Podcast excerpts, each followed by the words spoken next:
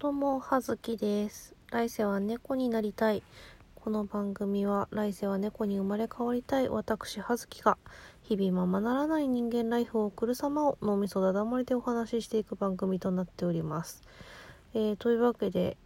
えー7月にね、某メガネチェーン店に転職してから結構経ちました。久しぶりに仕事の話でもしていこうかなと思います。あのー、何ヶ月だ ?7、7月10日かな？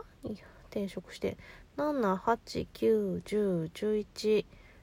12、まあ半年と言っていいのかな ?6 ヶ月目に入りましたが、えっ、ー、と、まあまあ、一応ね、まあ、特に誰かと仲が悪くなったりとかすることもなく、まあ、店長はちょっとサイコパスだけれども、まあ、それなりにあの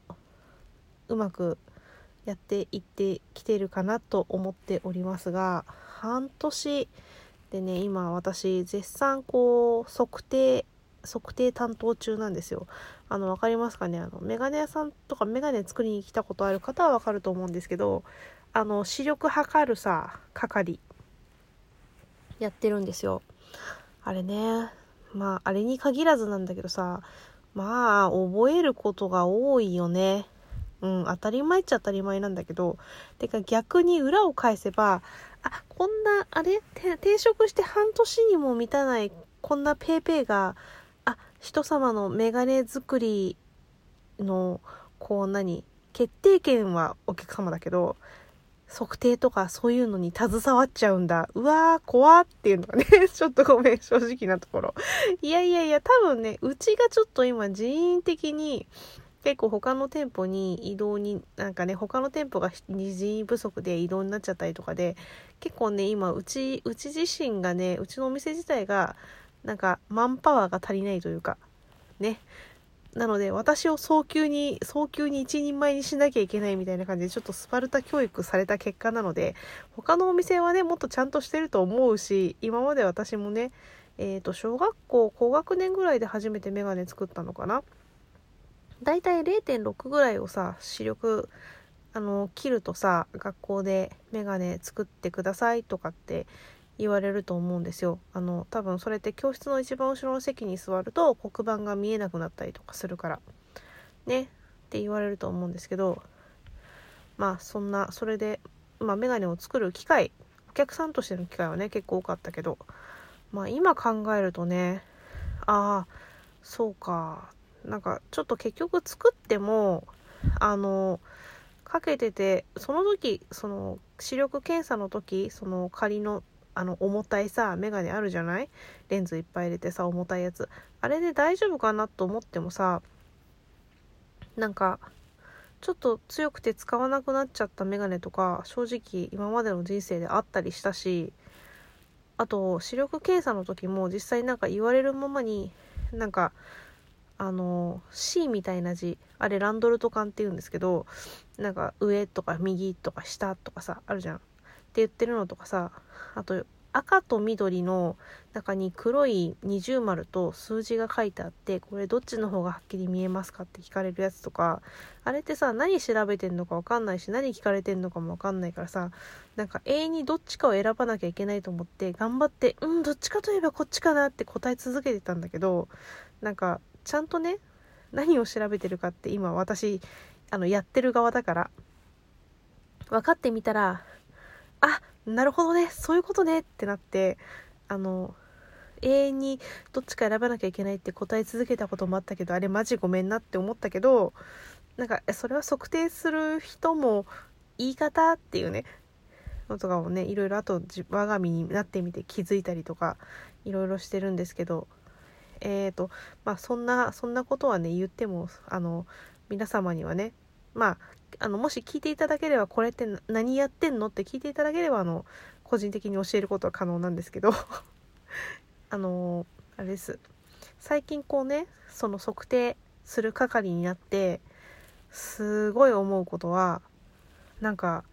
初めてメガネ作る人とかもそうなんだけどあの裸眼で普段コンタクトもせずメガネもせず過ごしてらっしゃってあのまあ例えば車の運転用に必要になったからメガネ作りたいんですとか初めてのメガネなんですとかっていらっしゃる方でまあ特にまあ近視の方うんまあなんですけどあの裸眼で目すげえ全然見えないままで過ごしすぎではないですかっていうのがね思います。なんか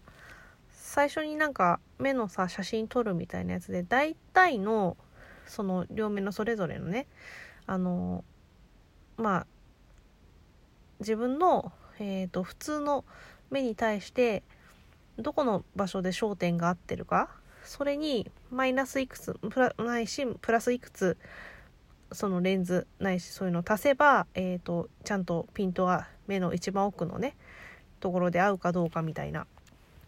あと乱視があるかどうかとかその乱視にも角度があるとかね。そういうの大体調べられる。測定できる、まあ、写真を撮る機会があるんですよ。でそっからをもとにまあ実際にあの機械であの上で上とか左とか右とかそういうのやってったりとかして読めますかっていうのやってったりとかしてその実際に使えるメガネの実用値っていうのを出していくんですけどその時にさ測定始めてじゃあちょなんかあ普段裸眼なんですねっていう人でもなんかその最初に測ったやつでえすごい数値的にこれ裸眼だったら何も見えなくないって思ってちょっと裸眼でどれぐらい見えてるか調べさせてもらっていいですかって言ってまあうちあの基本的にひらがな読んでもらうんですけど読んでもらうとなんか0.2とか見えません。0.1うーん0.08あ毛ですねとかね。そういう人いるんですよね。まあ0.1切る人もいるしまあ大体0.2とかそんくらいとかの人普通にザラにいて何も見えなくない？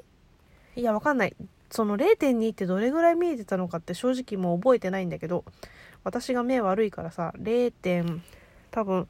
両眼で裸眼で0.0 3とかかな？わかんない。0.04とかわかんないけど。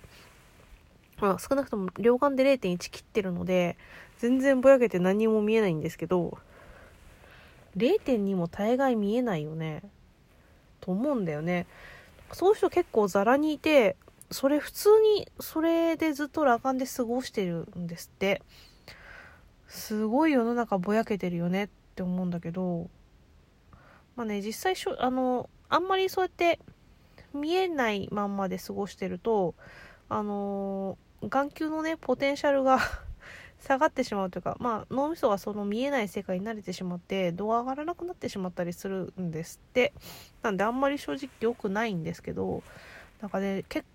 構なんか世の中の人思った以上に見えない世界で生きてんだなと思って。なんだろうね映画とか見に行かないのかな？映画とかさライブとかさ舞台とかさ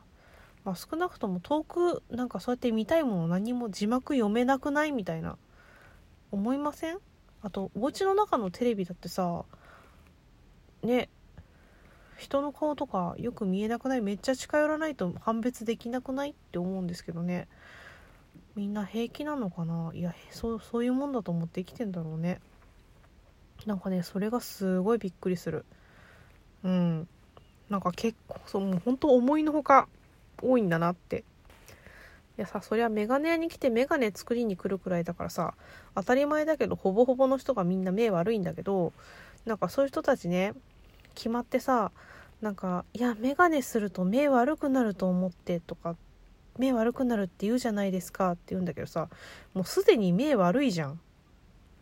もう十分目悪いじゃん。ねえ。って思うんですけどなんでさいやなんかいやさすがにある程度見え見えた見えてないと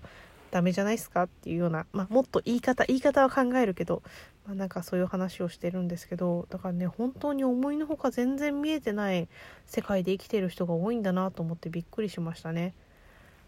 あの逆にこうなんだろう視力がいい人まあ普通に0とか1.2とか見える人とかあとはまあ逆に目悪くてしっかり見える眼鏡をかけ慣れてる人はあのこの見えないことに対するこうストレスを結構感じやすいとか敏感にあ見えなくなったなっていうのを感じやすいのでなんかそれに対するね欲求が強いなって思うんだけど。ね。皆さんの視力はいくつですか？いや健康診断ぐらいでしか測らないと思うしあれも結構いい加減なんかいい加減っていうかなんかその時の体調とかによって視力って結構影響が出るのでやっぱ体調悪かったり鼻詰まってたりとか風邪気味だったりとかすると視力が落ちたりとかするしあの単純に夕方から夜にかけてもう目の調節力がグダグダなのであの視力がね衰えてくるんですけどみんなはねどれぐらいを見てどんな感じで世界を認識してるのかなって本当に単純に視力一つとってもこうみんなの見えてる世界は本当に違うんだなっていうのをねこの仕事になってからね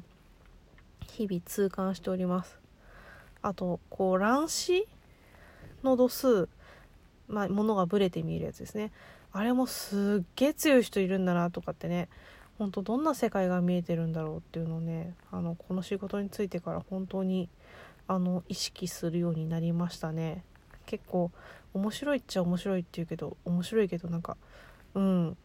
え本当に？本当に大丈夫なの？それでっていう人が世の中にいっぱい溢れてるんだっていうことをね日々日々驚きとともに実感している日々でございます。まあそんな感じで、えー、何を言ってるかよく分かんなくなってきましたがいつものことなのでこのままこたつで寝ないようにちゃんとお布団に入って寝ようと思います。それでは葉月でした。おやすみなさい。失礼します。